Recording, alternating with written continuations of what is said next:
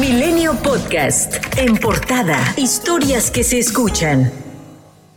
Claudia Sheinbaum, jefa de gobierno de la Ciudad de México, acusó a la Fiscalía de Morelos de tratar de encubrir el feminicidio de Ariadna Fernanda López Díaz, joven de 27 años, encontrada sin vida el 31 de octubre en la carretera La Pera Cuautla en Tepoztlán. Sheinbaum señala un nexo entre las autoridades de Morelos y Rautel N, presunto agresor de Ariadna. Porque queremos que nunca más se culpe a una mujer, se le victimice, se le menosprecie y se encubra un feminicidio. Ella ya sin vida es subida a un vehículo por esta persona que se entrega el día de hoy y se deposita el cuerpo, se lleva este cuerpo de Ariadna ya sin vida a Morelos, presuntamente por una relación de este personaje con la Fiscalía General de Justicia del Estado de Morelos. La Fiscalía Anticorrupción de Morelos abrió una carpeta de investigación de oficio por los posibles delitos en los que incurrieron funcionarios de la Fiscalía General de Morelos. La jefa de gobierno mostró, apoyada de algunas fotos, lo que sucedió aquel domingo 30 de octubre y parte del lunes 31.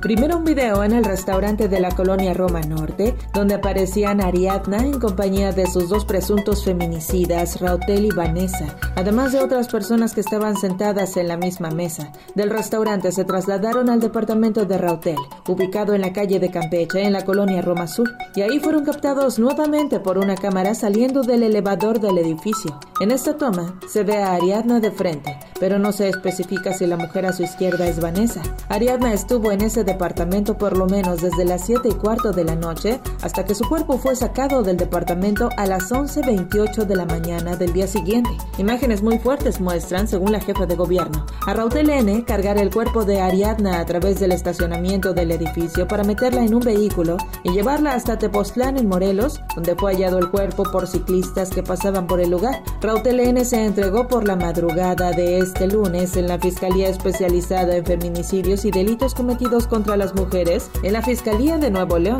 Uh, me acabo de enterar que tengo una orden de aprehensión en mi contra, eh, girada por un juez de la Ciudad de México. Soy inocente de lo que se me imputa y no la maté. Es por ello que vengo a afrontar la justicia. Así como ha sido de mediático el caso, confío en la justicia y en Dios que sabe que soy inocente. A todos mis amigos a los que nunca les he pedido un favor, hoy se los pido que la gente sepa de mí, quién soy. Salgan y si es necesario hagan algún movimiento, algo que me permita que la gente me conozca. Sería todo. ¿Pero qué hacía en Monterrey? Su abogado Alberto González mencionó que Rautel se encontraba en el estado por temas de trabajo mientras la otra implicada, Vanessa, de 20 años de edad, pareja de Rautel, fue detenida la madrugada del sábado en el municipio de Ecatepec, Estado de México, y trasladada al penal de Santa Marta Acatitla en la Ciudad de México. Ayer un juez le impuso prisión preventiva oficiosa, por lo que permanecerá recluida hasta el viernes, cuando se resolverá si es vinculada a proceso, tras el cateo realizado por elementos de la Fiscalía de la Ciudad de México al domicilio de Rautel N. Las investigaciones revelaron que en la sala del lugar había sangre de Ariadna. Localizaron chips, drogas y detectaron la compra de teléfonos, así como llamadas al estado de Morelos. De acuerdo con el periodista Carlos Jiménez, autoridades capitalinas detectaron que Rautelene se comunicó con autoridades de Morelos presuntamente para saber dónde depositar el cuerpo de la joven y poder armar una investigación que determinara que la víctima murió por broncoaspiración. Y ayer por la tarde, familiares, amigos y colectivas hicieron una manifestación en las principales avenidas de la Ciudad de México para exigir justicia por la muerte de Ariadna Fernanda. La gente que le hizo esto esté pagando por lo que le hizo. Esto es solo el inicio porque no sabemos si ya ahorita nos dicen esto, pero qué tal si en unos días se retractan y todo vuelve a, a lo que pasó hace unos días con la Fiscalía de Morelos. Yo voy a descansar y voy a estar conforme hasta que esas personas estén pagando por lo que hicieron. Burla, burla, burla, burla. Y que venga lo que la justicia debe de hacer, lo correcto. Omar García Harfuch, secretario de Seguridad Ciudadana de la Ciudad de México, informó que el hombre detenido por la presunta relación con la muerte de Lidia Gabriela Gómez, joven que se arrojó de un taxi en la alcaldía Iztapalapa el martes pasado, no es quien iba conduciendo el vehículo y que faltan personas por detener por su probable participación en el hecho.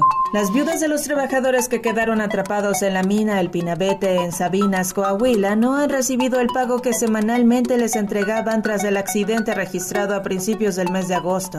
Lo que afirmaron obedece a que el responsable de la empresa se encuentra detenido. Además, aún no reciben la indemnización que el gobierno federal informó les entregaría.